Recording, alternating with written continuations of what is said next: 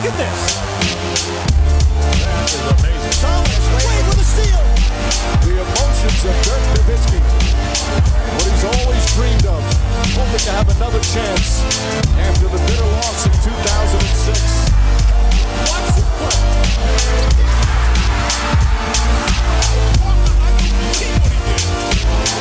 That is amazing. Hallo und willkommen zu Gutnext, dem deutschen Basketball-Podcast im Internet. Mein Name ist André Vogt und ich grüße euch zur neuen Folge unseres kleinen, aber feinen Basketball-Spiels. Heute mit dem Fragen-Podcast am Freitag. Ja, kurz vor der Saison spielt sich hier auch langsam alles ein. Auch wenn es vielleicht ein bisschen kürzer wird. Warum? Äh, Ich muss dann jetzt gleich zum Zug. Gestern bin ich da ein bisschen gestrandet. Danke Churchill für die Fliegerbomben in Göttingen. Ähm, und dann geht es dann nach, äh, nach Amsterdam fürs Wochenende, Hochzeit von der Schwägerin. Ihr, ihr wisst, wie sowas ist. Von daher jetzt auf dem letzten Drücker schnell diesen Fragen-Podcast, obwohl eine gute Stunde, denke ich, äh, werden wir schon hinbekommen. Und präsentiert wird das Ganze heute natürlich wieder von manscape.com, dem Presenting Sponsor hier bei Gut Next. Und ich habe eine interessante Frage bekommen. Ihr könnt gerne Fragen schicken, wenn sie jetzt nicht zu sehr ins Private gehen. Äh, zum Produkt und ähm, wurde habe ich herangetragen, also kann ich das denn auch ohne äh, Aufsatz gebrauchen, also untenrum. Ich habe heute ein Date. Ich hoffe, das lief ganz gut, denn ich habe gesagt, ja, na klar, geht das ohne Aufsatz. Das ist ja auch mal, das habe ich glaube ich noch nie dazu gesagt. Es gibt natürlich Aufsätze, die man so draufklippen kann, ähm, je nachdem, ne, wie viel Haare denn da weg sollen. Aber ich persönlich, und ich bin jetzt auch echt kein Danger Seeker, oder jemand, ähm, ja, dem alles scheißegal ist, sondern ich, mir ist es schon wichtig untenrum, dass da nichts blutet. Ich mache es eigentlich immer ohne Aufsatz. Also einfach eine Klinge drauf auf das, äh, auf den, oder rein in den ähm, Lawnmower und dann, dann geht es halt los. Und diese Skin-Safe Technology mit der Keramikklinge, Klinge, die sorgt einfach dazu, dass das einfach dass da nichts passiert. Also wirklich, könnt ihr vollkommen souverän rangehen. Ähm, man muss sich echt Mühe geben, um sich da weh zu tun. Ich habe es noch nicht geschafft. Ähm, und ich mache das auch stellenweise so relativ blind, dass ich gar nicht sehe, was ich da tue. Äh, von daher, ja, äh, würde ich sagen, das ist gar kein Problem äh, ohne, ohne Aufsatz. Mit Aufsatz ist sowieso gar kein Thema. Auch unter der Dusche geht es natürlich. Das ist ja wasserdicht, das Ding. Äh, der Motor hat mittlerweile 7000 Umdrehungen. Nun ist auch noch leise. Also gönnt euch. Ja, also der, der Lithium-Ionen-Akku hält auch ewig, das ist kein Thema. Gleich gilt für den Weed Wacker, da gibt es eh keinen richtigen Aufsatz. Einfach rein in die, in die Mulden, wo es rauswächst und dann ist da auch super, super safe alles. Und super ist auch ein gutes Stichwort für den 20-prozentigen Discount-Code. Klar, GutNext äh, hat den eigenen Code NEXT20, N-E-X-X-T 20. Nutzt ihn auf jeden Fall, wenn ihr da einkauft, denn so kann natürlich dann Manscaped auch sehen, dass es weiterhin hier funktioniert mit uns. Und nochmal der Hinweis, denkt dran, es gibt unterschiedliche Pakete. Es gibt diese äh, Packages mit diesem äh, Hygiene Plan. Da kriegt ihr monatlich äh, ne, so auch so Goodies dazu. Es gibt auch alle möglichen Tinkturen für einen Sack und sowas. Müsst wissen, ob ihr das wollt. Wenn ihr nur das Produkt wollt, dann gibt es hier auch einzeln Lawnmower 4.0, 3.0, 2.0, Weed Wacker, The Plow. Es gibt auch so, so ein Nagelset, wer das möchte. Äh, gibt alles. Äh, es gibt eine Wechselklinge für den Lawnmower. Ist alles drin. Checkt's aus. Freut euch drüber. Das Ding funktioniert. Und das ist, ist mir am wichtigsten. Ja, bei meinen anderen Techniksachen. Es muss funktionieren und es muss geil sein. Nicht geil machen, in dem Fall denke ich. Aber das überlasse ich euch. Also manscape.com, next 20, 20% und Free Shipping. Marcel Eckstein, der hat die erste Frage heute und er möchte wissen, was hat es mit den 18 ehemaligen NBA-Spielern auf sich, die aktuell im Zusammenhang mit dem Health and Welfare Plan der NBA festgenommen wurden? Kannst du das kurz beleuchten und mir sagen, dass der Grindfather da nur zufällig reingerutscht ist? Ja, das war gestern eine Nachricht, die mich echt so ein bisschen fassungslos zurückgelassen hat. Denn ähm, gestern gab es einen Tweet, ich glaube, es war von NBC oder von einem Kollegen von, von NBC in den USA, der da eine Story öffentlich gemacht hat, dass ähm, ja ähm, eine ganze Reihe, ich glaube es sind 18 im Endeffekt gewesen, ich suche es mal kurz nebenbei raus, 18 NBA-Spielern jetzt angeklagt sind, ähm, dass sie halt ähm, ja, betrogen haben. Also sie sollen knapp 4 Millionen Dollar äh, quasi ist das richtige Wort jetzt legal, weiß nicht, veruntreut, nicht. Also sie haben es erschwindelt, glaube ich, das ist genau der Jura-Term, den man hier benutzen, benutzen muss. Ähm, sie haben äh, quasi 4 Millionen Euro, äh, Dollar sich halt erschwindelt von dem NBA Health and Welfare Benefit Plan, also quasi deren Krankenversicherung. Und äh, wie es wohl gelaufen ist, ich, da hat man natürlich nicht so wirklich viel Einblicke, weil die Ermittlungen gerade noch laufen. Also diese Spieler sind wohl äh, an ihre Krankenversicherung herangetreten und haben gesagt, ah, ich hatte hier die und die Behandlung und, und das hatte ich und das hatte ich und das hatte ich. Und ähm, das, da habe ich so viel Geld für bezahlt und das Geld holen sie sich dann von der Versicherung vorig, äh, zurück. Und ähm, das Problem ist halt an dieser Stelle, ähm, dass es diese Behandlung wohl nicht gab, sondern das waren quasi gefälschte Abrechnungen. Ich habe exakt keine Ahnung, wie das genau in einem amerikanischen Krankensystem läuft. Als ich damals in der Highschool war, musste ich einmal nach einem Spiel, weil ich hier einen Cut unterm Auge hatte, ins Krankenhaus zum Nähen. Da wurde alles in bar bezahlt und dann habe ich quasi eine Rechnung bekommen, wenn ich mich richtig erinnere. Das ist auch schon ein paar Jahre her. Keine Ahnung, ob das immer noch so ist. Aber das Krankensystem in den USA ist ja jetzt auch keins, ähm, glaube ich, wo, wo sich so, super viel getan hat. Jedenfalls haben sie 4 Millionen, äh, haben sie die, die NBA, diesen, diesen, diese Krankenversicherung, um 4 Millionen äh, Dollar erleichtert. Und die Spieler, die jetzt da genannt werden, die angeklagt sind, sind einige, die wirklich so Fringe-NBA-Spieler, aber auch einige Jungs, die man ganz gut kennt. Ich lese die Liste auch mal vor. Milt Palacio, Sebastian Telfair, Antoine Wright, Darius Miles, Ruben Patterson, Eddie Robinson, Gregory Smith, Glenn Davis, Jamari Moon, Terrence Williams, Alan Anderson, Tony Allen, der Grindfather, Shannon Brown, Will Bynum, Melvin Eli, Christopher Douglas Roberts und Tony Roten. Das sind, glaube ich, 18. 16 von denen sollen jetzt auch schon äh, festgenommen worden sein. Ähm, und das ist natürlich äh, ein, ein, Wort. Tom Winter hat so einen, so einen, laufenden Thread, so heißt der Kollege von, von NBC, ähm, wo äh, er jetzt Updates weiter rausgibt. Und da gab es jetzt vergangene Nacht noch ein paar Updates. Also Terence Williams ist wohl das Mastermind hinter dieser Geschichte. Ähm, der hat wohl diese falschen Rechnungen äh, den Spielern quasi zukommen lassen. Die haben die dann eingereicht und dafür hat Williams dann so ein bisschen Geld von denen mitbekommen. Ähm, und ähm, in dieser Anklageschrift heißt es wohl, dass Williams 230.000 äh, Dollar bekommen hätte äh, von, von zehn Spielern.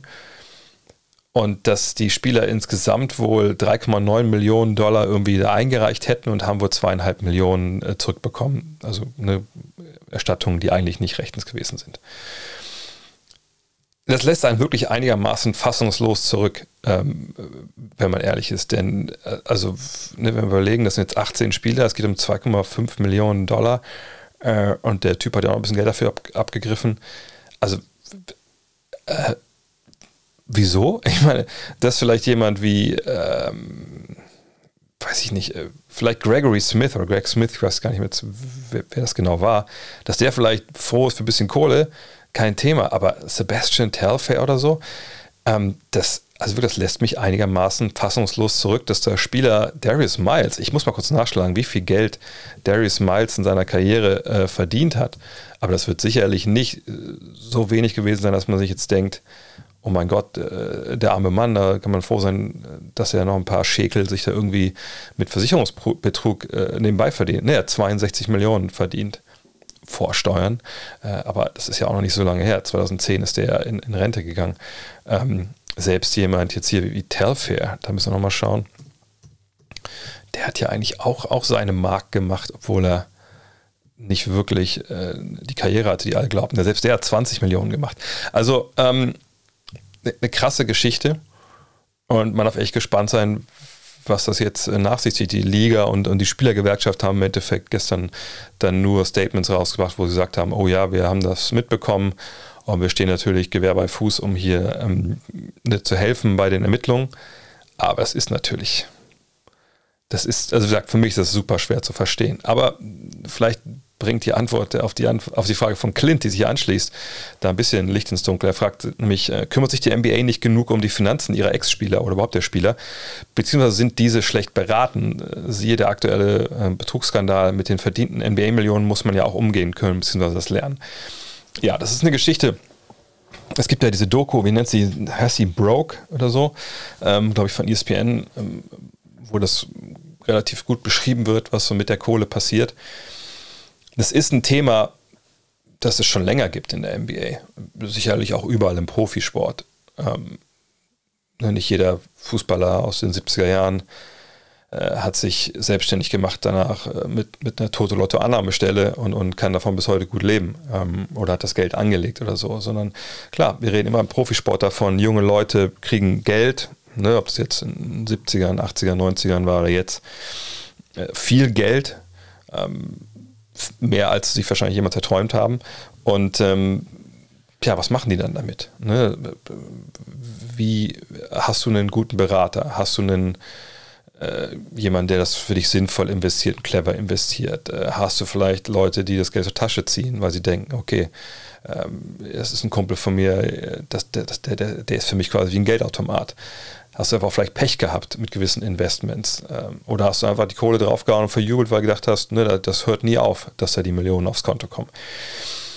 Da, da gibt es natürlich viele ähm, Möglichkeiten und, und, Wege, wie man, wie man Geld verbrennen kann und dann halt trotz einer großen finanziellen Karriere, sage ich mal, dann so dasteht. Die Spiele, die ich gerade genannt habe, die meisten auf der Liste sind natürlich niemand, sind natürlich keine, die jetzt wie, wie Miles da einen hohen zweistelligen Millionenbetrag äh, verdient haben. Äh, aber in der Regel sollte das halt schon reichen. Auch natürlich mit den Möglichkeiten, die ihm stellenweise nach der Karriere dann noch offen stehen, weil man eben NBA-Spieler war. Aber es gibt eben auch viele, die dieses Geld halt verknallt haben und, und schlecht beraten waren. Und was willst du als Liga da machen? Die NBA hat natürlich über die Jahre das als Problem erkannt und hat äh, Programme aufgelegt, gerade für die Rookies, wenn sie in die Liga kommen. Es gibt ja dieses Rookie-Symposium. Und da gibt es eben dann auch Leute, die mit den jungen Spielern sich halt hinsetzen und äh, denen ein paar Sachen erklären, ne, wie das läuft, Investments etc. Ne, ehemalige Spieler sprechen zu den Youngstern, was sie gelernt haben, auch schmerzhaft gelernt haben in dieser Hinsicht. Und natürlich, wenn du eine halbwegs renommierte Agentur oder einen renommierten Agenten hast, der sich da um dich kümmert, dann bist du da in der Regel eigentlich auch gut beraten. So, auch, auch in der Hinsicht, wenn du das denn willst. Aber ist die, die Fürsorge, ähm, von der Liga oder auch von einem Agenten im Endeffekt, geht natürlich immer nur bis zu einem gewissen Punkt. Und irgendwann müssen erwachsene Menschen auch eine Entscheidung für sich selber treffen. Und äh, jetzt kann man sagen, die sind ja auch trotzdem sehr jung, wenn sie in die Liga kommen. Ja, na klar.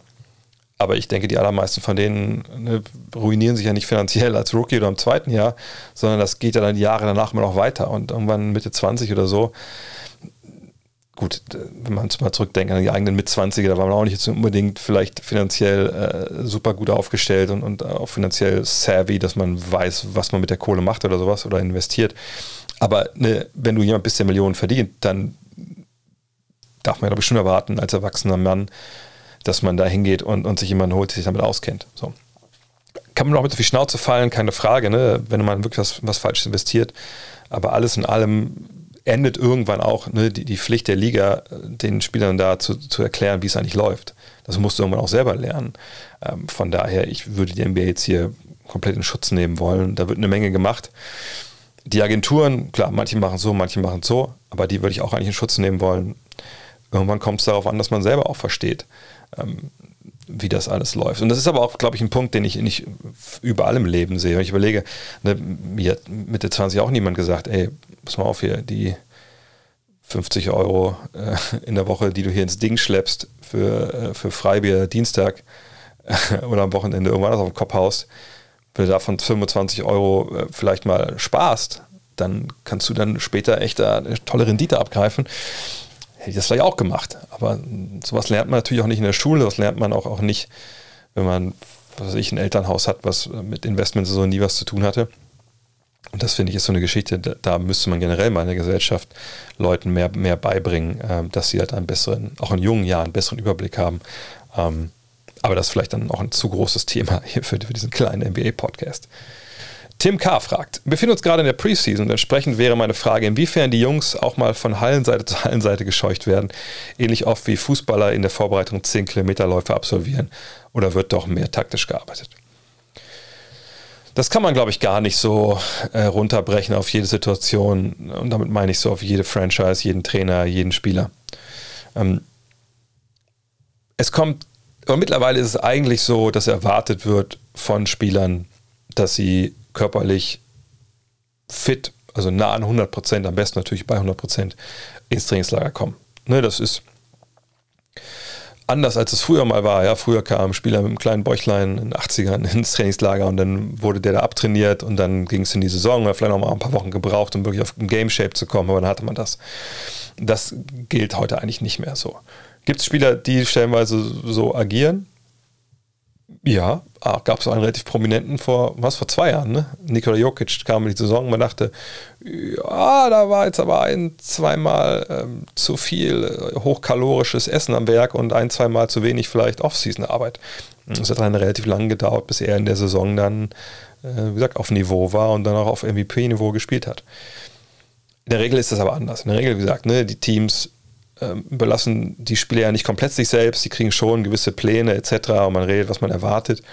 Dann äh, gibt es ja auch stellenweise, ähm, auch wenn man kein Teamtraining machen darf in der Zeit, gibt es ja stellenweise Assistant äh, Athletic Directors oder so oder, oder generell ne, Fitnessleute der Teams, die dann halt zu Spielern fahren, mit denen arbeiten äh, und natürlich auch die Agenturen, die ein riesen Interesse daran haben, dass ihre Spieler gerade in jungen Jahren Fortschritte machen, die stellen denen eben auch Leute zur Seite oder sie buchen mal einen Termin bei P3, ich glaube in Santa Barbara sitzen die ja, ne, dieses Athletiklabor, wo eigentlich alle, die wirklich was erreichen wollen, sich mal vorstellen und, und da vermessen werden und, und, Trainingstipps kriegen.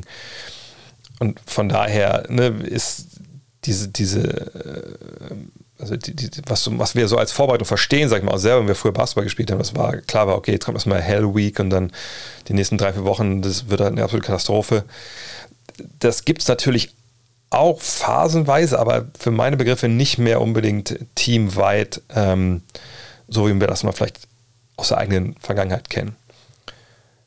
Natürlich gibt es Spieler, die, die nacharbeiten müssen. Ich kann mich erinnern, das ist auch schon ein paar Jahre her jetzt, aber 2004 ähm, habe ich äh, damals unsere Teamsportreisen, Flüge, habe ich eingetauscht, einmal für einen Trip nach LA um da mit Dirk äh, ein Interview zu machen, weil die da gegen die Lakers Clippers gespielt haben. Und dann haben die, die Mavs halt trainiert im Staples Center, äh, nicht im Staples, sondern in der Trainingsanlage in El Segundo der Lakers. So, und ähm, Dirk war zum Zeitpunkt angeschlagen, kam gerade wieder, äh, obwohl es relativ früh, ich glaube es war November oder sowas, ähm, wo es früh in der Saison war.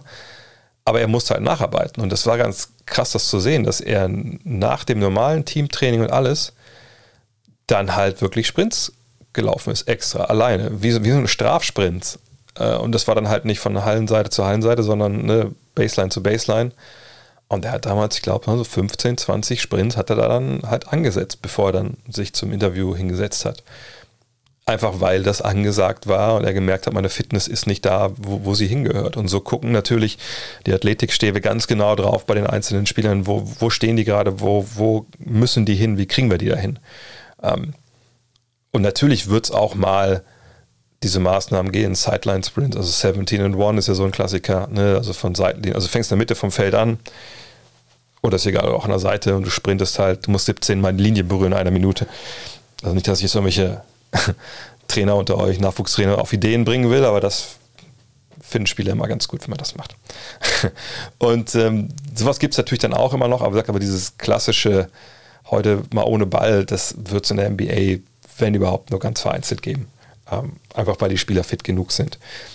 Allerdings hat es natürlich nicht nur stellenweise, es kommt auf an, wie der Trainer natürlich drauf ist, aber es gibt ja nicht nur diese Komponente, okay, Fitness, ähm, Konditionen aufbauen, wenn man halt, ähm, sag ich mal, ein, wenn man sowas anordnet, also wenn man irgendwas, irgendwas anordnet, irgendeinen Drill, ähm, wo die Spieler einfach physisch an die Grenze gehen und da irgendwie durch eine, ja, durch eine Grenze auch durchpowern, durch eine, durch eine Mauer durchpowern müssen. Was meine ich damit? Ähm, ich hatte mal einen Dozenten in der Sportschule, der gesagt hat, naja, also die Sachen, die ich in der, in der Off-Season, in der Vorbereitung mache, sind halt so hart. Nicht, weil ich denke, dass das Trainings, äh, ne, Trainingslehren technisch das noch bis ultra ist, sondern ich will, dass die Mannschaft das als Team halt schafft, da durchzugehen, ja, durch diese sportliche Hölle und sich dann aber irgendwie unbewusst später daran erinnert, dass die ja schon viel schlimmere Sachen durchgemacht haben. So, und, und ähm, ich, ich, möchte, dass sie auch, wenn sie da rauskommen, ne, so rein psychologisch denken, ach krass, das haben wir geschafft, geil, das, das war hart und das hat sich super scheiße angefühlt, aber wir haben es halt geschafft. Und ähm, das kann natürlich gut sein, dass manche Trainer auch so dann denken und deswegen mal ein paar Maßnahmen anordnen, aber da wäre ja halt so ähm, Seitenlinie, Seitenlinie Sprinten schon, schon relativ wenig. Von daher es wird es geben, vereinzelt, aber nicht so, ähm, wie das ähm, vielleicht noch in der Oberliga oder so läuft. Und ehrlich gesagt würde ich auch sagen, dass Fußballer auch relativ wenig 10 Kilometer Läufe machen in der Bundesliga oder so. Aber könnt ihr mich gerne korrigieren, wenn ihr da besser informiert seid. Bertha fragt, du hast die Utah Jazz in einem der letzten Podcasts oder Streams als klaren Kandidaten für die Conference Finals benannt. Hat die letzten Jahre ja aus bekannten Gründen nicht geklappt. Warum sind sie dieses Jahr besser, beziehungsweise ihre Chancen besser? Naja, ich glaube, wenn wir uns anschauen, was bei den Utah Jazz in den letzten Jahren passiert ist, dann muss man sagen, das ähm, war ja so, eine Gemengelage aus, aus verschiedenen Dingen. Also zum Beispiel vergangene Saison, ja, man gewinnt die meisten Spiele in der regulären Saison und ähm, man scheitert dann an den Clippers, einer Mannschaft, wo äh, sogar dann Kawhi Leonard gefehlt hat. Und ähm, ja, warum eigentlich? So, und dann, wenn man sich genau hinguckt, dann sieht man halt, naja, sie hatten halt einen klaren strukturellen Fehler. Ne? Ähm, diese Geschichte, dass sie halt sich auf dem Flügel haben zu leicht schlagen lassen und dann musste Gobert aushelfen und dann, ne, dann waren die Dreier auf einmal frei. Auch Dreier von Leuten, wo man eigentlich okay war, dass sie den nehmen. Aber dann haben die die Dreier halt auf einmal getroffen. Ja, also das, das Terrence Mann-Spiel, äh, da mal als Beispiel. Ne, also das, da, da waren ja schon Dinge dabei, die passieren vielleicht nicht, nicht jedes Mal so, ne, wenn du gegen die spielst. Also dass Terrence Mann halt sieben von zehn Dreiern trifft. Naja, das, das, das ist einfach auch mal Pech. So. Äh, auf der anderen Seite hatten sie natürlich strukturell da ein Problem. Sie hatten halt nicht diese kleine Aufstellung, die du wahrscheinlich brauchst heutzutage in der NBA, um dann einen Gegner, der klein spielt und auf einmal auf Schnelligkeit setzt und, auf, und die Dreier trifft, um das zu kontern. Ähm, dafür hat man jetzt sich ja auch verstärkt, wenn ihr euch anschaut, wie der Sommer gelaufen ist, dann, dann war das ja gar nicht so, so ein riesiger Umbruch. Aber ne, man hat geguckt, dass man Rudy Gay holt. Jetzt werden viele sagen, ja, der ist doch washed, der ist over the hill.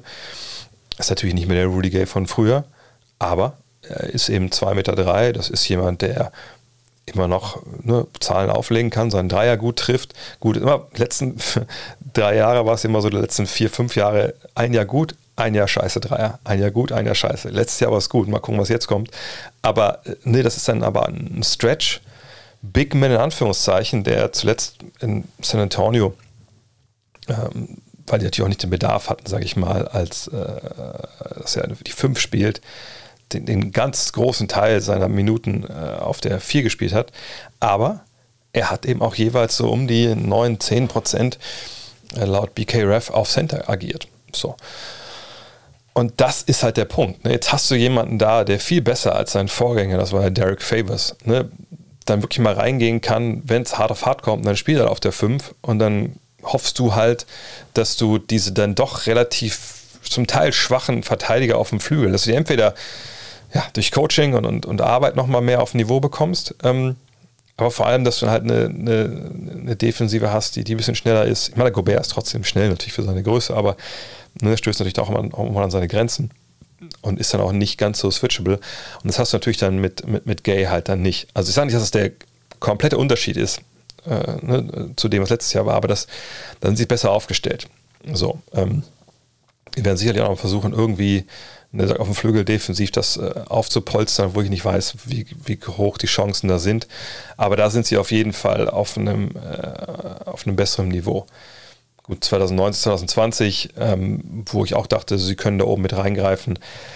Da muss man sagen, haben sie defensiv das ganze Jahr einfach nicht auf dem Niveau äh, performt und dann gegen Denver war das ja dieser wahnwitzige Shootout in der ersten Runde und das war ja auch die, die, Saison, wo wirklich äh, mit Covid eigentlich alles crazy war. Von daher, eigentlich können wir uns auch auf, nur auf die vergangene Saison konzentrieren und da hatten sie halt das Pech, gegen die Clippers zu spielen. Ich denke, viele andere Teams hätten sie ja nicht geschlagen.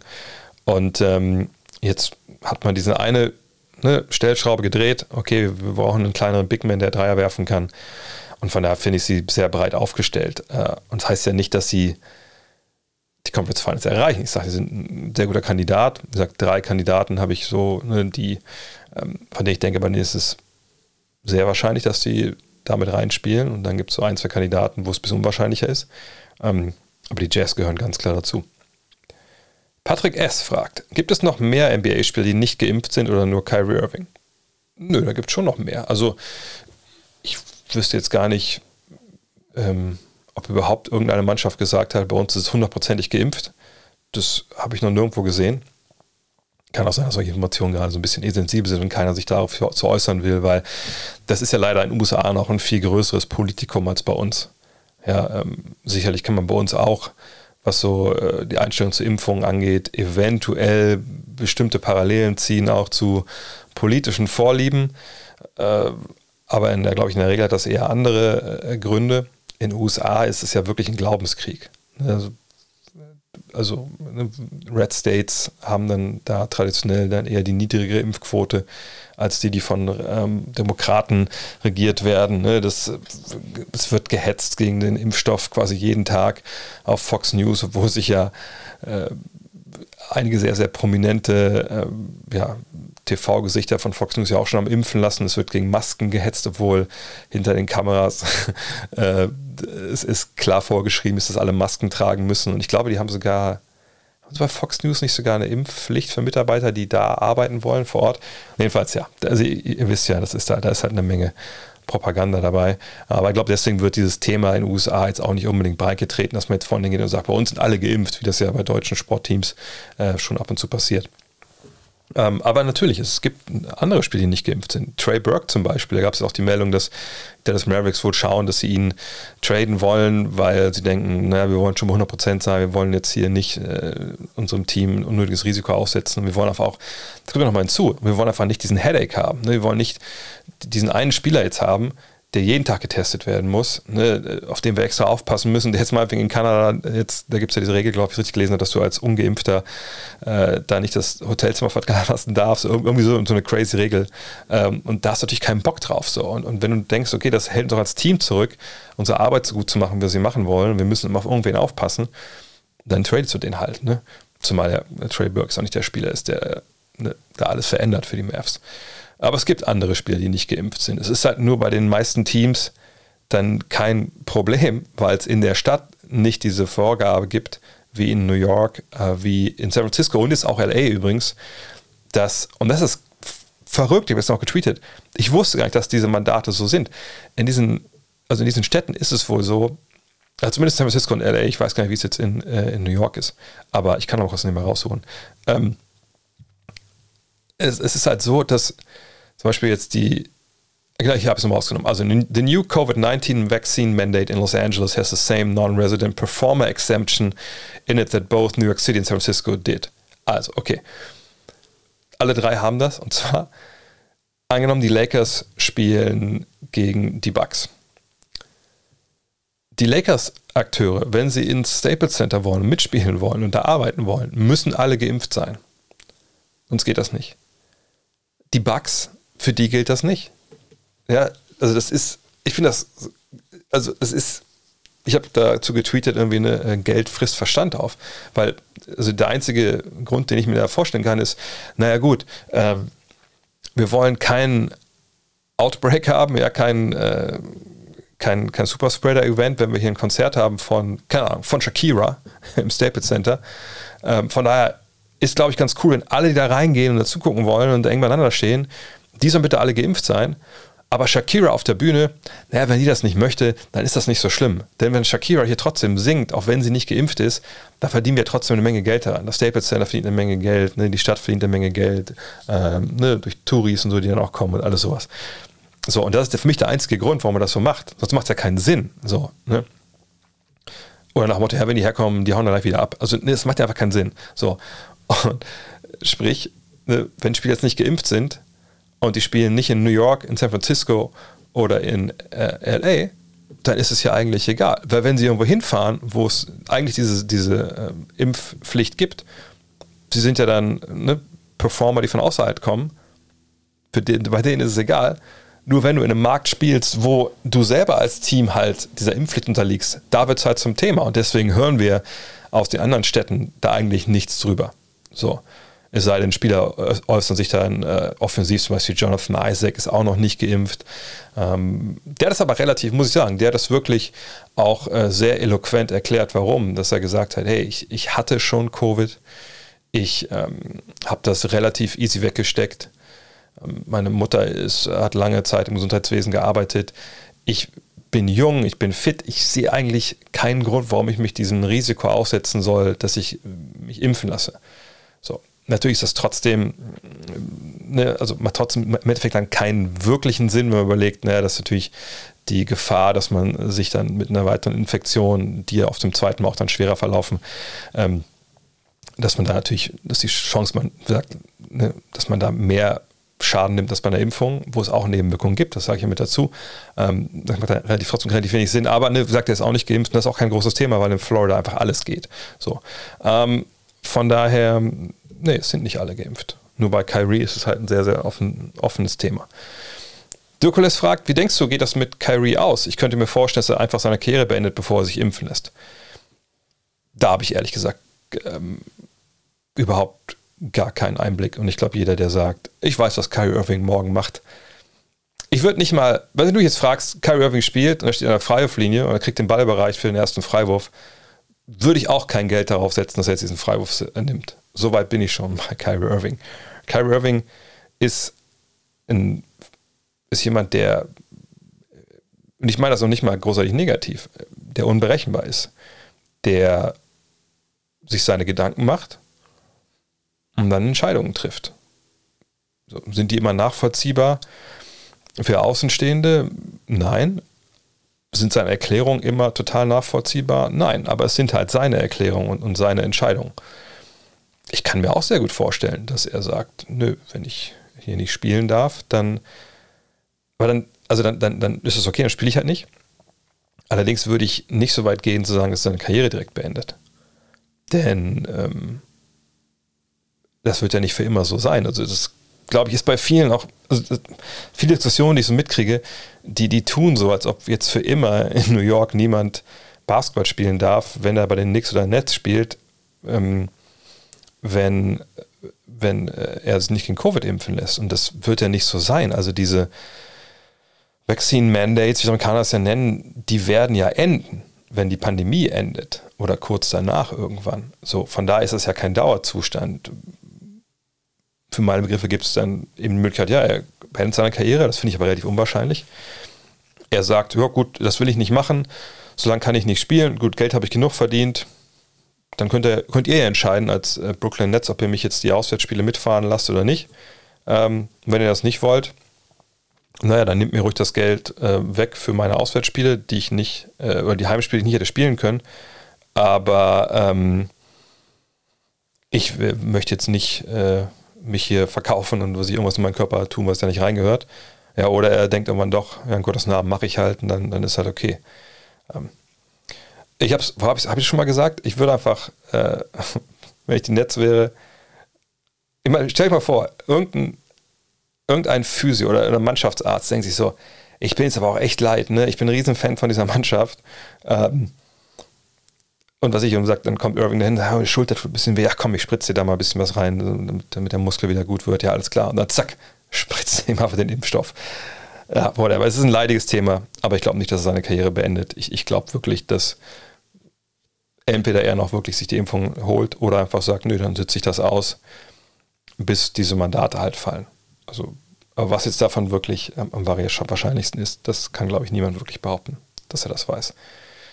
Svenno fragt, wer ist der beste Bulldozer zum Korb in der NBA? Janis, Zion oder irgendjemand anders? Würde ich mich ganz klar für den Champion entscheiden. Ähm, ich mal Zion, klar. Ne, Point Zion ist real. Wenn er denn dann von, seiner Fuß, von seinem Fußbruch zurückkommt, der so ein bisschen unter dem Radar lief. Ähm, das wird ja wohl relativ bald der Fall sein, hoffentlich. Ähm, und Zion, wie gesagt, ist ne, Point sein ist real. Ähm, ich denke, er ist jemand, der dieses Jahr in Sachen Assists einen ziemlichen Sprung hinlegen wird und dann ist es noch nicht mal vermessen, glaube ich, wenn er, äh, was weiß ich, 28, 8 und 6 oder sowas auflegt. Also je nachdem, ne, wie, wie sie da in, ähm, in New Orleans so ihre, ihre Point Guard Rotation aufstellen wollen. Aber ich, ich kann mir gut vorstellen, dass Willie Green, der neue Coach, den, den Ball schon in, in Williamsons Hände legt, weil es einfach, weil es äh, einfach so viele Vorteile hat, auch weil sein Wurf einfach noch nicht da ist. Aber ähm, Williamson will ja erst dahin, wo Janis Antetokounmpo schon ist. Das ist ja schon. Manchmal, wir haben es auf der höchsten Bühne gesehen, die wir haben in, in Spiel 6 der NBA Finals. Und das ist die ultimative Dampframme momentan. Ähm, 28, 11 und 6. Also, ne, und seine Wurfquote, seine Dreiequote ist ja auch besser bei einem viel höheren Volumen als äh, die von, äh, von Zion. Von daher, also bis, bis Zion Williamson nicht ähnliche Zahlen auflegt, müssen wir darüber gar nicht sprechen. Ich würde sogar ehrlich gesagt, ähm, auch wenn jetzt einige wahrscheinlich da hart schlucken werden, ich, ich würde wahrscheinlich sogar derzeit noch Ben Simmons, ähm, jetzt wenn es nur ums Basketballerische geht, und, und ne, diese, diese Jobbeschreibung athletischer Big Man, ähm, ne, der mit Power zum Korb gehen kann. Und da muss ich auch sagen, dass natürlich Williamson viel, viel kleiner ist als Simmons und, und, und Antetokounmpo. Ähm, ne, das wäre mit, mit, mit, mit einer gewissen Größe, wer zum Korb gehen kann, mit einer physischen Überlegenheit und dann daraus halt so als, als Passgeber oder als Finisher halt agiert. Da würde ich vielleicht sogar Simmons vor ihm nehmen, denn so von der Freiwurfquote her ist Simmons auch nicht weit weg von, ähm, also zumindest über die ganze Saison gesehen, letzten Jahre, äh, als von, äh, als äh, von Williamson und ähm, da denke ich, dass auch der eigentlich momentan auch eine größere Qualität hat. Aber Zion ist sehr, sehr jung. Das kann sich in den nächsten Jahren natürlich noch verschieben. Aber wenn es jetzt nur um, ähm, um Zion geht und, und um Janis, da, da gibt es eigentlich keine Frage. Da sind wir ganz klar bei Janis. LW90 fragt, wird Bradley Beal noch getradet oder bleibt er ein All-Time Wizard? All-Time ist, ist eine lange Zeit. Von daher, ich äh, würde darauf nicht setzen wollen, dass er jetzt den Dirk macht oder den Kobe, dass er halt, oder einen Dame Lillard eventuell, dass er äh, komplett in seiner Karriere bei seinem Team bleibt. Wir haben heute, Dean und ich haben heute die, die Vorschau auf die Southeast äh, Division aufgenommen und ähm, das ist eine spannende Frage in Washington, weil er ja wieder an einem Punkt ist, jetzt, der nach der Saison Free Agent werden kann. Ja, da kann er aussteigen. Er hat, glaube ich, auch jetzt so eine Verlängerung angeboten bekommen, aber es macht aus mehreren Gründen nicht keinen Sinn, dass er die äh, unterschreibt. Naja, und so werden natürlich die Fragen kommen ne, während der Saison. Was ist denn? Bleibst du drin? Bla bla bla. Gerade wenn es vielleicht für die Wizards nicht so gut läuft, obwohl das ja, Spoiler Alert auf den, den Preview-Podcast, das ist natürlich schon eine, ich finde es eine gute Mischung, die sie da haben. Äh, aber gerade so die ganzen Problematik jetzt um Rui Hachimura, äh, was da jetzt passiert, da muss man abwarten, wie das das Team dann auch, auch beeinflusst. Auf jeden Fall, ähm, ich würde sagen, ich würde sagen, die Chancen stehen 50-50, dass Bradley Beal irgendwann woanders anheuert. Denn wenn man es rein von so einer Business-Seite sieht, also kühl kalkuliert, was macht Sinn für Bradley Beal und, und seine Karriere, auch natürlich mit dem dass man einfließen lässt, okay, der, der liebt das Team, der liebt die Franchise, der, der glaubt vielleicht auch daran, dass jetzt sein guter Kumpel KCP und äh, die anderen Lakers, die ja kamen mit Kuzma und Harrell und, und, und dass so ein paar Youngster sich entwickeln, dass das alles gut passt und Dinwiddie einfach ne, einen großen Teil von dem übernimmt, was auch Westbrook stellenweise gebracht hat. Ähm, wenn man das alles einberechnet, denke ich schon, dass natürlich für ihn, äh, so, gesagt, so kühl kalkuliert, der richtige Weg ist zu sagen, okay, ich schaue mir diese Saison an ich gucke, wie es läuft bis Januar und dann rede ich und mit Sicherheit kommt ja auch dann vielleicht der, Manager auf ihn zu und, und, dann redet man so ein bisschen. Und dann guckt man halt. Ne? Der Manager will natürlich eine gewisse, ähm, gewisse Wasserstandsmeldung wahrscheinlich haben von, von Bradley Beal. Es sei denn, da gibt es so ein Understanding, so, Alter, frag mich nicht. Wir reden nach der Saison. Aber ne, ich versuche natürlich schon, wie so ein bisschen äh, die äh, Tea Leaves, nennen das Amerikaner zu lesen, also einen Kaffeesatz zu lesen auf Deutsch ob da was passiert oder nicht, weil eventuell kann ich dann sagen, pass auf, ähm, ich habe mal hinter deinem Rücken, hinter den Kulissen mal gesprochen mit Team A und Team B, weil ich weiß, dein Agent hat mir auch gesagt, das wäre eine Option. Wir hätten da einen Deal, wärst du interessiert daran, dass wir diesen Deal durchziehen? Wirklich nicht so, dass man ihn jetzt shoppt in der ganzen Liga, einfach, dass man mal abklopft, was möglich wäre, um ihn nicht ähm, im Zweifel ohne Gegenleistung zu verlieren. Und natürlich auch das Feld vielleicht ein bisschen weiter zu machen ähm, ne, von den Teams, wo man ihn hintradet. Klar gibt es auch seine Trades, aber ähm, und dann guckt man halt mal. Aber für Bradley Beal, ne, ich, ich denke, es ist realistisch, dass er entweder Free Agent wird oder über seinen Agenten ans Team herantritt und sagt, pass auf, Heads up, das wird nicht funktionieren im Sommer. Ich habe hier eine kleine Liste zusammengestellt mit Teams, ähm, wo ich hingehen wollen würde. Habt ihr Bock, da mal zu hören wegen dem Trade? Wenn nicht, ist auch cool, dann spiele ich Saison vorbei, äh, zu Ende hier, dann äh, gibt es ein großes Farewell äh, am Ende. Aber ich, ich kann mir schwer vorstellen, dieses Jahr noch hier zu bleiben, weil ich werde, glaube ich, 29 wird er, glaube ich, ne, ich will jetzt nochmal angreifen und Meister werden. Ich sehe das hier nicht. Also ich glaube, diese, dieser Weg ist super realistisch, dass das so passieren könnte. Ähm, also würde ich, wenn ich mich entscheiden müsste, würde er getradet oder, oder geht er als, als Free Agent oder er bleibt für immer ein Wizard, würde ich sagen. Ich bin eher dafür, dass er auch ein anderes Trikot tragen wird, noch in seiner Karriere. Ranger Ballin fragt, bei der Frage um den besten Center der NBA kommentieren die meisten Leute, dass Embiid vor Jokic steht, da Jokic defensiv so angreifbar ist. Aber was genau sind die Schwächen in Jokic's Verteidigung und inwiefern ist es möglich oder nicht, diese über Training zu verbessern? Na gut, glaube ich, athletisch ist da ja schon noch ist ja ein klarer Unterschied zwischen den beiden. Also wenn wir uns mal anschauen, wie sich ein Joel Embiid, wenn er fit ist, natürlich immer die, die Voraussetzung, ne, das muss man bei ihm ja immer weiterhin leider dazu sagen, ähm, wie er sich bewegt, wenn er fit ist. und wenn man sieht, ne, welchen Einfluss er halt auch nimmt, wenn er spielt, dann muss man sagen, klar, er ist ein Shotblocker, er ist jemand, äh, um dem du eine ganze Defense aufziehen kannst er ist jemand, der wirklich auch ähm, körperlich äh, dominant ist und klar dann auch die ganzen Skills hat, die er hat, aber geht da nur ums Defensive. Wenn man bei Jokic ist, dann sieht man auf den ersten Blick, okay, das ist kein Shotblocker.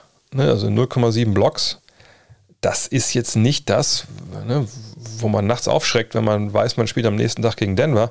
Oh Gott, oh Gott, oh Gott, oh Gott, ich habe geträumt, ich gehe zum Korb und da steht Nikola Jokic. So, das ist nicht so. Man sieht auch die Verteidigung, wenn er auf dem Feld stand, vergangene Saison, war sieben Punkte auf 100 äh, Ballbesitze schlechter, als wenn er auf der Bank saß. Die, diese ne, On-Court, Off-Court-Dinger muss man auch immer ein bisschen mit, ne, das muss man auch im Kontext sehen, ne, mit welchen Lineups hat er denn gespielt, aber ne, er ist nicht der Typ, dass, wenn er draufkommt, wie gesagt, dass da die gegnerische Offensivreihen schlottern, weil sie denken, oh, jetzt ist die Zone halt dicht.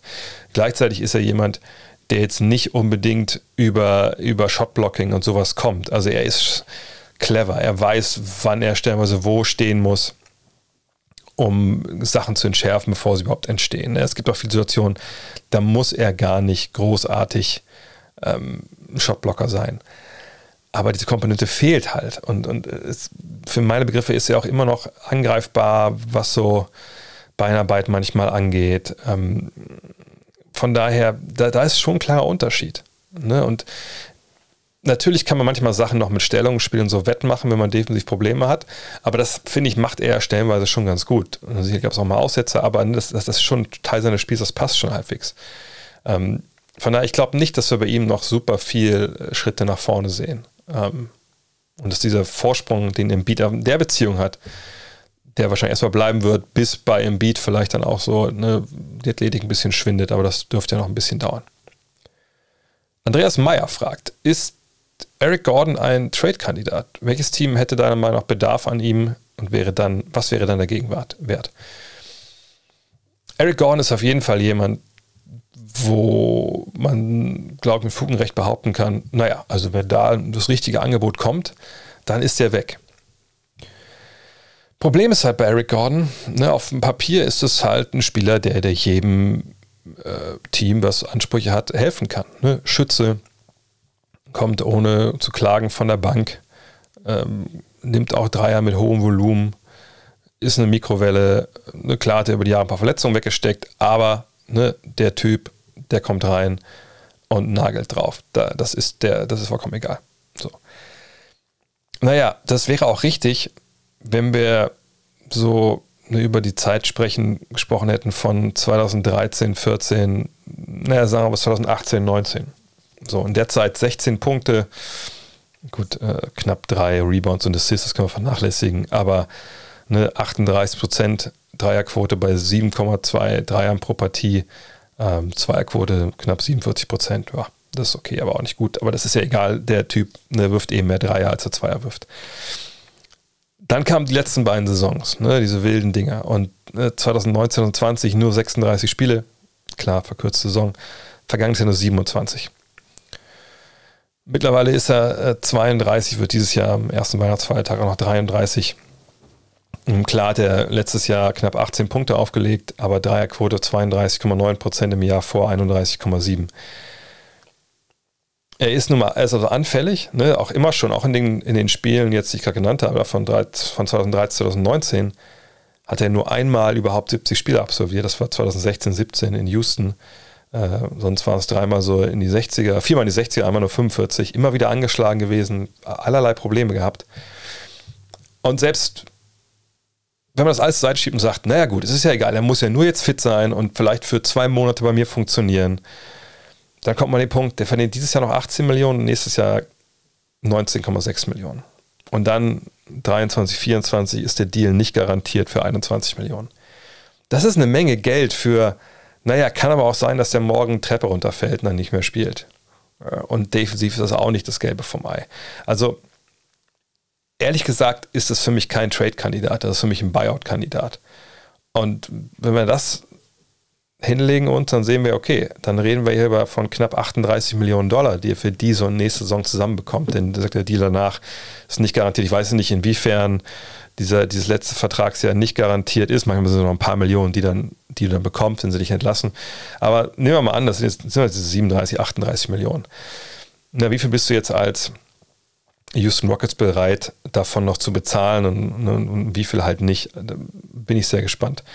So richtig, finde ich, passt er nicht rein. Ne? Klar kann man sagen, ja, aber du brauchst ja auch Veteranen und so. Stimmt schon. Hast du aber auch vielleicht an anderer Stelle. Aber in Houston, auch die Problematik mit John Wall, denn Wall und Gordon sind ja die beiden Topverdiener da bin ich eh gespannt, wie sie das halt regeln. Aber ich kann mir nicht vorstellen, dass es für Gordon wirklich einen, großartigen Gegenwert gibt, der, der passig ist und einfach nur, was ich, ach komm, wir nehmen den äh, ab euch und ihr habt ja sich zwei Verträge, die eh nicht lange laufen und aber jetzt auslaufen oder so. Weiß ich nicht. Irgendwie kann ich mir schwer vorstellen, dass es so einen Deal gibt. Also ich denke, Eric Gordon ist eher ein Buyout-Kandidat als, als alles andere. Schulle fragt, die Wagner-Brüder. Siehst du eine Chance, dass beide Starter werden im Laufe der Saison? Ähm, sicherlich nicht, ähm, wenn man so guckt, ah, ähm, spielen jetzt 10, 15 Spiele Seite an Seite in, in der ersten fünf für Orlando Magic. Das würde ich nicht erwarten. Auch nicht glauben. Es sei denn, es gibt irgendwie krasse Verletzungen. Denn sie spielen beide genau die Positionen, die echt überbesetzt sind. Ich meine, wenn wir davon ausgehen, dass Moritz auf der 4 und 5 eingesetzt werden kann. Ich weiß, es gibt diese Unterscheidung oft nicht mehr, aber äh, im Fall der, der Magic, sag mal, es werden zwei Big Men auf dem Feld stehen, aber wer, wer sind die jetzt? So, dann haben wir so für die, für die reine 5, ne, also wirklich Jungs, wo wir sagen, gut, das sind halt wirklich klassische Big Men nochmal, auch wenn sie vielleicht in dem Fall von Mobamba mal einen Dreier werfen, aber Mobamba und Robin Lopez. So. Und dann haben wir äh, Leute, die äh, auch zwischen 4 und 5 wechseln können. In Vandal Carter Jr., der jetzt auch den Dreier wirft und trifft. Das ist natürlich eine tolle Entwicklung. Zumindest sah es in der Preseason bisher so aus. Wir haben Moritz, der ja, Stretch 4er, 5er ist, Playmaking 4er, 5er ist. Ähm, die sich dann auch um die Minuten streiten. Da können wir sagen, gut, aber ist doch noch okay. Dann haben wir ne, die beiden und die beiden, dann kann ja mal einer verletzt sein, dann startet der andere oder so. Naja, da kommt es aber erschwerend hinzu, dass ähm, Jonathan Isaac zurückerwartet wird irgendwann. Und das ist ja eigentlich auch ein, ein, großer Flügelspieler, defensiv sehr, sehr beschlagen ist und der eigentlich auch der klare Starter ist. Franz und Schumer Okeke sollen auf der 4 vielleicht mal zum Einsatz kommen. Ähm, wo man da nicht genau weiß, drei oder vier, muss man abwarten, ob mit Terence Ross zum Beispiel auch ist oder, oder Michael Carter Williams und so. Das ist, wie das ist, das ist ein spannender Kader. Wir haben auch lange darüber gesprochen bei der, äh, beim Division Preview von daher, ich, ich kann mir eigentlich schwer vorstellen, dass wir Wagner und Wagner ähm, auf der, was ich, 3 und 4 oder 4 und 5 über längere Zeit als Starter sehen werden. Kann das mal passieren? Ähm, für ein paar Spiele, einfach weil vielleicht das Matchup gerade passt, jemand verletzt ist oder sonst wie. Ja, aber ich würde nicht Geld darauf setzen wollen, dass beide sich diesen Startplatz gleichzeitig erarbeiten und den über mehrere Spiele halten. Ähm, dafür ist, gesagt, in dem Kader einfach auch zu viel, äh, zu viel los. Der letzte Soziale fragt: Michael Jordans Flu-Game und Dirks FIFA-Game haben beide großen Respekt eingebracht.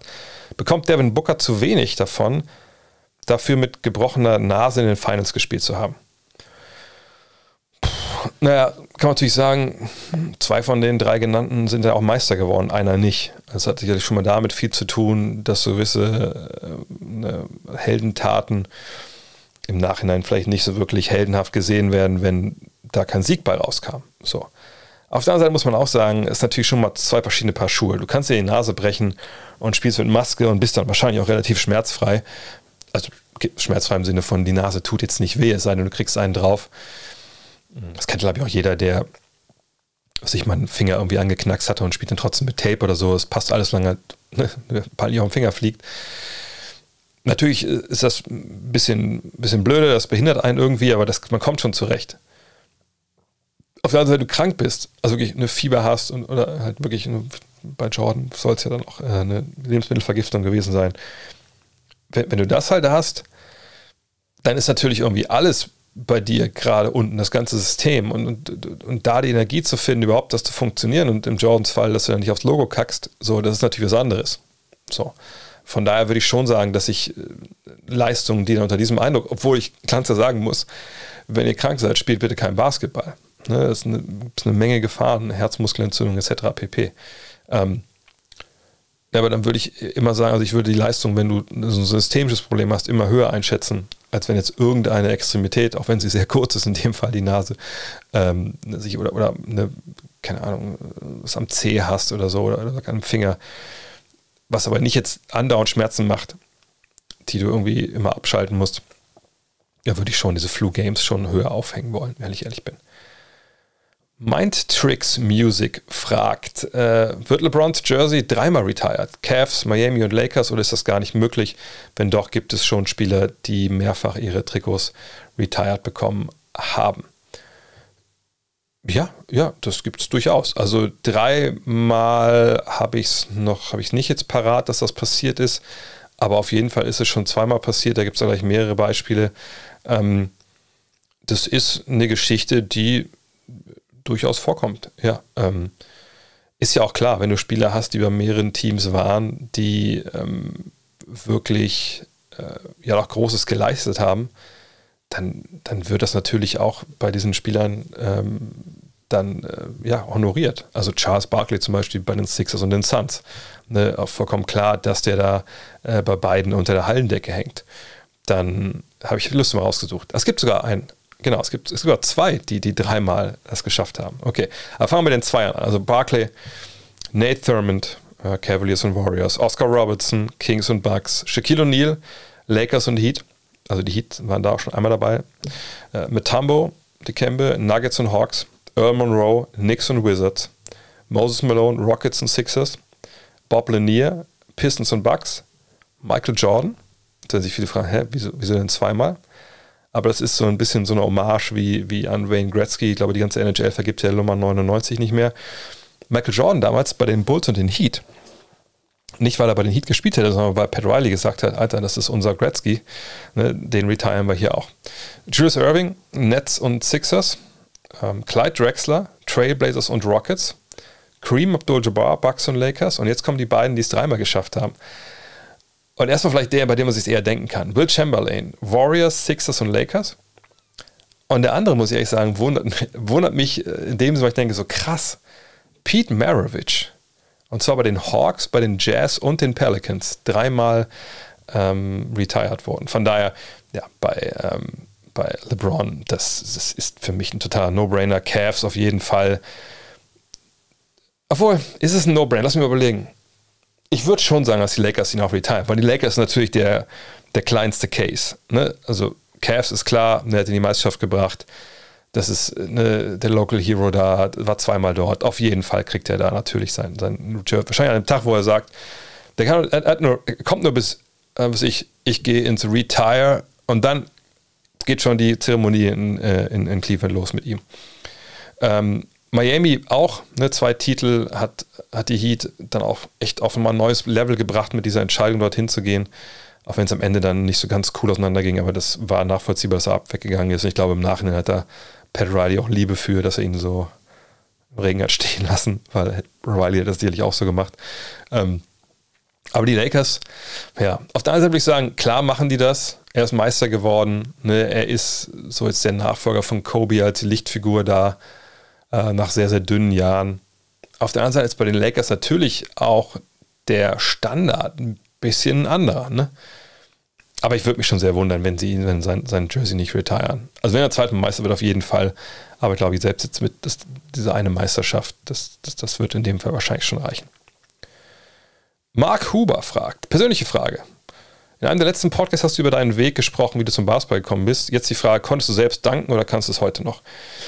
Äh, heute noch ein bisschen schwierig zu beantworten, weil ich länger nicht in der Halle war und auf meinem Freiplatz habe ich mich noch nicht wirklich getraut, hier äh, äh, das wirklich mit letzter Wucht zu versuchen, weil ich, auch wenn ich ein bisschen wärmer bin, ich werde jetzt 48, und ich war nicht in Top-Shape, jetzt arbeite ich gerade dran, aber äh, dachte ich mir so, okay, äh, ich, es häufen sich die Geschichten von ehemaligen Weggefährten, äh, die dann mal denken, ach, heute mache ich noch mal ein bisschen was und dann sind sie sechs Wochen raus mit diversen Verletzungen. Und dann denke ich immer so, ja, wenn ich es mal probiere, dann muss ich ein bisschen fitter sein. Aber ich würde denken, für so einen ganz schäbigen, einhändigen äh, Dank wird es wahrscheinlich immer noch reichen. Äh, meine besten Zeit war jetzt auch nicht, nicht, der, nicht der krasseste Highflyer, aber äh, was ich schon mal erzählt habe, als ich dieses, ähm, dieses Video hochgeladen, oder als wir das Video live geguckt haben, ne, Nico Grundmann und ich, ähm, damals von unserem ersten Aufeinandertreffen da in Wolfenbüttel und Rothenburg, ähm, habe ich das ja auf, auf YouTube gepostet und so und auch wieder ein Highlight auf, auf, auf, ähm, auf Instagram. Und da hat mich jemand angeschrieben, wo ich erst nicht wusste, wer das ist, aber dann fiel mir es natürlich ein. Ein ehemaliger Gegenspieler aus Braunschweig, der so meinte, Alter, du warst damals, du bist bis heute der krasseste Ingame-Dank, den ich je gesehen habe. Und dann hat er diesen Dank beschrieben und dann habe ich mich erinnert, was das halt war damals gegen BBG. Und ja, also ich war jetzt nicht jemand, der von der Freiwurflinie oder sowas machen konnte. Zonenrand ging so schon ein paar Danks. Ne, gegen, gegen Leute ging auch, ging auch mal Danks, da waren noch ein paar, ein paar gute Dinger dabei. Ein Kollege aus Münster muss ich mich auch nach Jahren immer noch entschuldigen für den Dank, wo er den Ball über den Kopf, Kopf gekriegt hat. Aber ähm, ja, also jetzt auch nicht NBA-Niveau natürlich überhaupt gar nicht. Aber ich konnte schon ein bisschen hüpfen. Also fast den Ellenbogen über Ringniveau, das, das war in allerbesten Zeiten war das schon drin, ja. Aber heute ist davon, sag, wenig übrig. Aber für ein Shabbing Ring runterziehen und dann den Ball rüberdrücken, wird es wahrscheinlich wirklich noch reichen. Dean Abderrahman fragt mal wieder eine Frage. Warum ist der echte Michael Jordan nicht in der 75th NBA Lane Werbung mit am Start? Er taucht doch zwischen auch bei 2K auf, nicht so wie früher bei NBA Live. Äh, ja, also ihr habt vielleicht diese, diese unfassbar gute Werbung gesehen oder diesen, diesen kleinen Film zur 75. NBA-Saison, wo Michael B. Jordan, der ist ja dabei, äh, deswegen die Frage nach dem echten Michael Jordan, ähm, der dann mit zum Schulbus Kinder äh, ja, wahrscheinlich zur Schule fährt und fährt dann halt über die NBA Lane, wo dann halt ja, die ganzen Legenden wohnen, aber auch aktuelle Spieler. Super, super schönes Konzept. Für mich eine perfekte Werbung. Auch obwohl äh, Jordan zum Beispiel nicht dabei ist. Also auch Barkley, glaube ich, habe ich gar nicht gesehen. Shaq auch nicht gesehen. Aber ähm, dass Jordan nicht dabei ist, wundert mich im Zweifel äh, schon ein bisschen. Vielleicht gibt es auch noch, ein, äh, noch, eine zweite Folge oder so oder ein Extended Cut.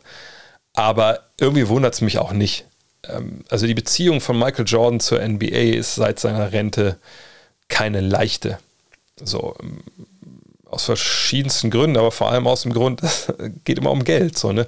Also ich habe das von mehreren Seiten gehört, dass Jordan der NBA äh, so unterschwellig immer vorwirft, ja, Jungs, ich habe euch eigentlich hier einen Milliarden-Dollar-Business verschafft, aber so richtig äh, partizipiert ist von eurer Seite habe ich daran eigentlich nie. Ne? Also meine Kohle, die ich bekommen habe, was auch nicht wenig war, habe ich irgendwie alles mit, mit Werbedeals und, und Spielen und so, aber so, was kriege ich eigentlich mal meinen Cut hier davon, dass ihr ja, vielleicht die erfolgreichste Sportliga der Welt momentan seid, oder seit, seitdem ich weg bin.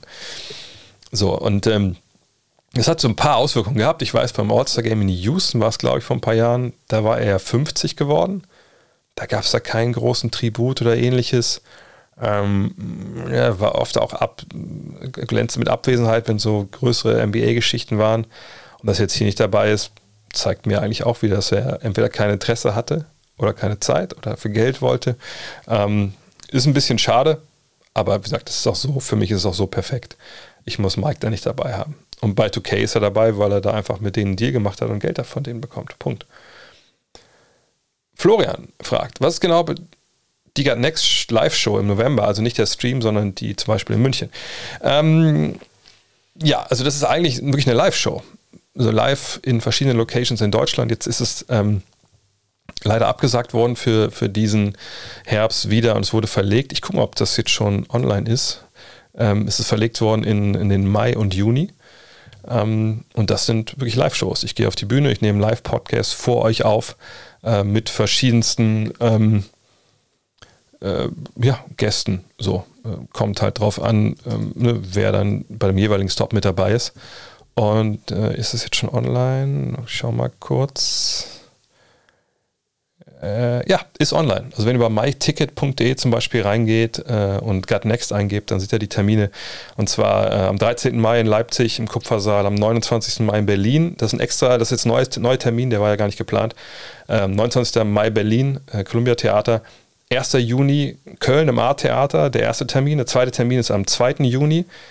Ähm, Nee, doch, am 2. Juni, ja klar. 2. Juni äh, im A-Theater, am 19. Juni in München im Substanz und dann am 24. Juni in Hamburg im Stage Club.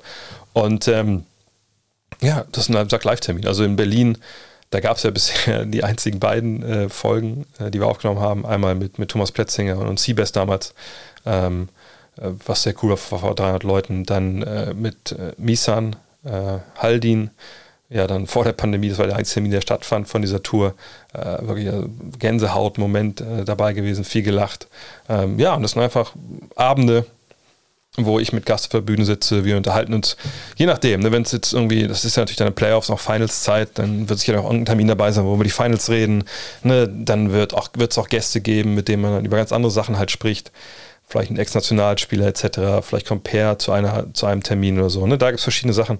Ähm, da überraschen lassen, jetzt wo ich, jetzt alles feststeht, will ich ja gucken, dass ich natürlich die Gäste dann einlade.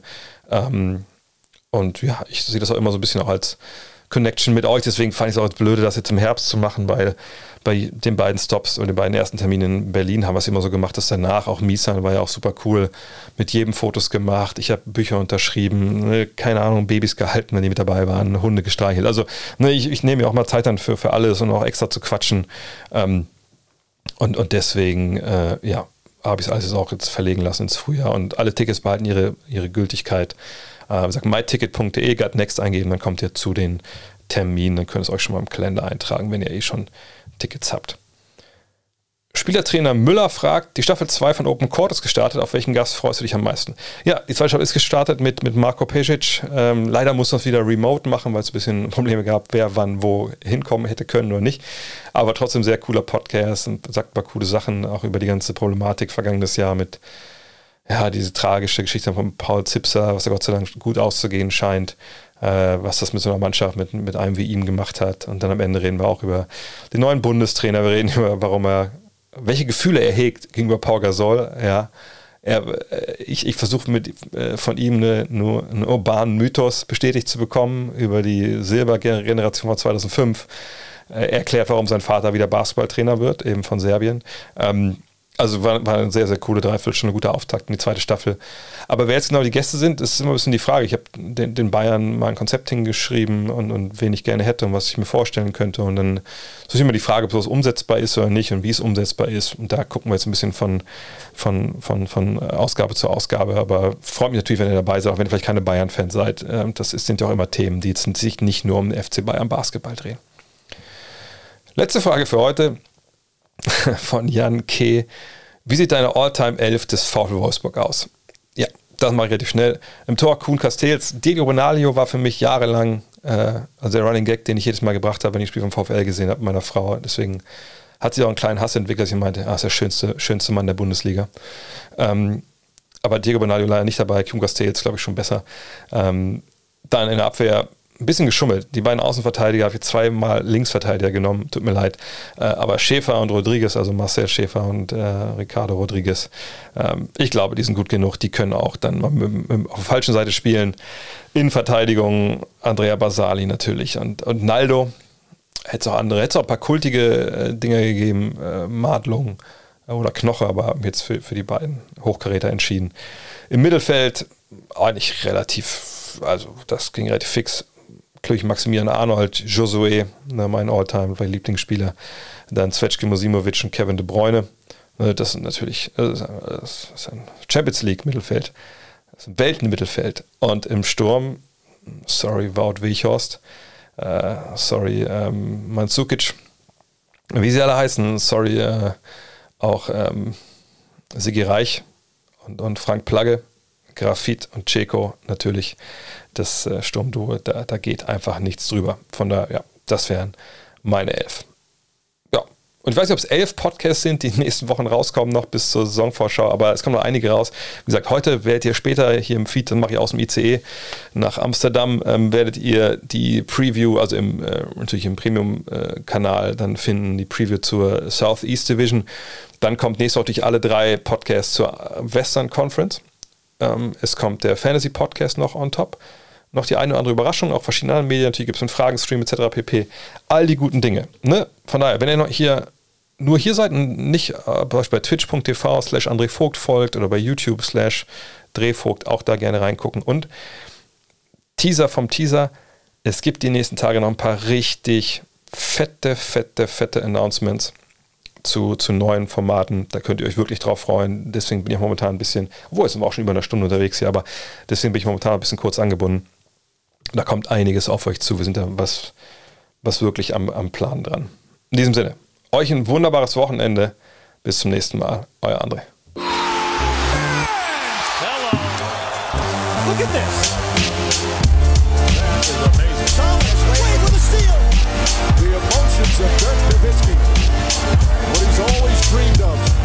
to have another chance after the bitter loss in 2006.